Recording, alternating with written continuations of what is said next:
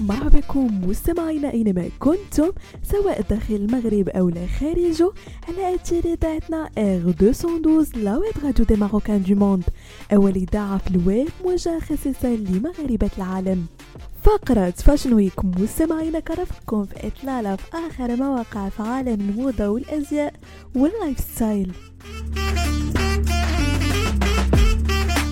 عاد أسبوع الموضة مستمعينا في نيويورك مرة أخرى في نسخته السنوية الأولى لعام 2024 ليجمع مجددا نجوم العالم الذين يأتون من كل حدب وصوب لارتداء آخر ما جادت به أشهر ذو الأزياء العالمية. وذلك لعرض آخر تصاميم الأزياء للموسم الخريفي القادم 2024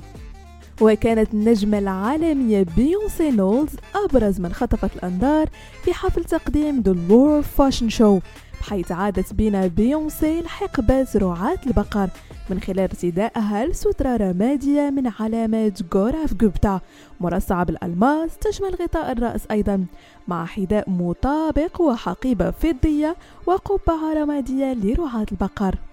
حضور بيونسي في هذا العرض بالذات لم يأتي بمحض الصدفة بل جاءت لتشجع رفقة والدتها تينا نولز وشقيقتها سولانج نولز ابن شقيقتها دانيال جوليس سميت جونيور في أول ظهور له كعارض أزياء في أسبوع نيويورك للموضة. وننتقلوا مستمعينا المغني البوب شهير سام سميث الحاصل على جوائز الجرامي أربع مرات على التوالي والمعروف بإطلالاته الغريبة جدا ليحضر مرة أخرى فعاليات أسبوع نيويورك للموضة ويساند صديقه كريستيان كو المصمم الخاص به وبنجمات أخريات مثل كاردي بي وليدي غاغا وجينيفر لوبيز. كما هو معروف عن سام فهو دائما ما يثير الجدل بملابسه الأنثوية الغريبة بحيث ارتدى black skirt طويلة تصل إلى الأرض وأكمل ال look بقميص منقط مدسوس في التنورة وزين عنقه بمجموعة من الأكسسوارات المطبوعة باسمه خصيصا.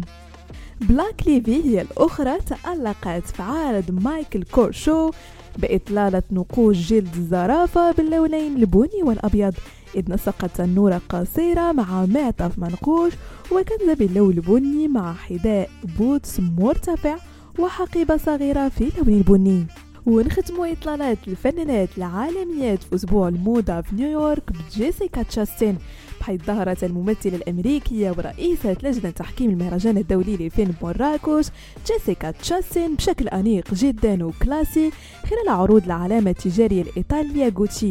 بحيث ارتدت black dress بالفتحة الجانبية في الأسفل حملت معه حقيبة يد من نفس الماركة العالمية غوتشي